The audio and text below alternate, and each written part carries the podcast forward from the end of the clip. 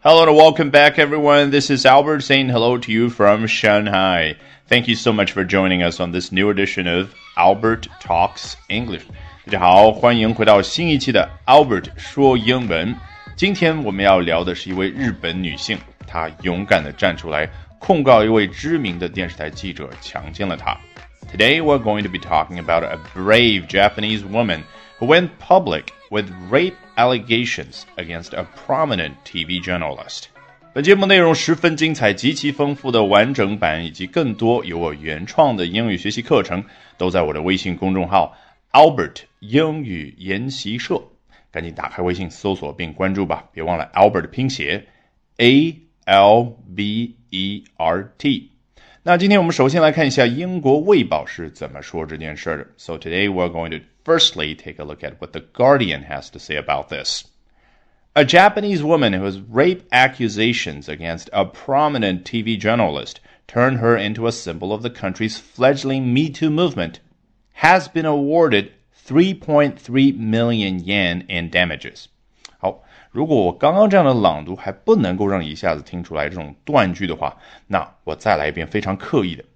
A Japanese woman whose rape accusations against a prominent TV journalist to turn her into a symbol of the country's fledgling Me Too movement has been awarded 3.3 million yen in damages. 好，是不是一下子发现了句子的主干是 a Japanese woman has been awarded 3.3 million yen in damages 啊，一位日本女性她被奖励，被奖励了多少钱呢？啊，三百三十万日元啊，这个日元是 yen y e n。 那这是在什么方面的一笔金额呢？In damages 啊，英文当中这个 in 可以表示在什么什么方面啊。我们以前频繁接触的是什么？This is twice as big。in size 啊，这样东西呢，它两倍大，诶，但是你说它两倍大指的是什么呢？是它的重量两倍大吗？不是的，是 in size，在尺寸方面它两倍大，所以 in 后面呢就进一步的交代了。你看，又是事后补充描述，对不对？这个 in 这样的介词就相当于是搭扣的感觉。好，这边我们学到了一个新词 damages 啊，尽管是一个老词，但是它有新的意义。damage 最熟悉的就是动词哈，破坏的意思。诶，原来作为名词讲，特别是这儿的以复数形式出现 damages，它可以表示什么呢？比较正式啊，一般就像这儿法律意义上出现赔偿金。那既然提到了复数形式，我们不妨把 damages 具象化。一个受害者控告施暴方啊，我要求他赔偿我，也就是要求他 pay me damages。那这个 damages 对应的有什么？好，有我的精神上以及说我的肉体上所遭受的各种各样的伤害。再次提醒，学名词复数形式的时候，头脑里面一定要对应那种众多的各种各样的感觉。好，这个时候我们再回到开头，a Japanese woman，然后后面干嘛？全是就这个 woman 进行补充描述，只不过我们没有看到平常最习惯的那种 who 或者 that which 开头的，而是什么 whose。你看，这个时候就相当于把这位日本女性给拎出来，然后呢，很有意思的一点，在他头的右上方加一个 apostrophe，也就是英文当中的那个一撇，然后后面加 s，那就是什么？这个人的什么什么呢？rape accusations 啊，原来他呢有强奸方面的各种各样的指控。这个 accusation 啊，你注意，我刚开头的时候说的是哪个词？allegations。A L L E G A T I O N S，我们频繁的接触 allegation、accusation 这两个词，它们几乎是交替出现，意味着什么？它们的意思非常相似，几乎一模一样。accusation、allegation 都是指啊，一个受害者在记者面前也好，在朋友面前也好，就控诉到啊，对方对他有施暴行为，有犯罪行为。但是，一旦正式的把这个案子提交给法庭，法庭正式的提起诉讼的话，那这个时候 allegation 也好，accusation 也好，就变成了什么？还记得那个词吗？对了，charge，c h a r g e。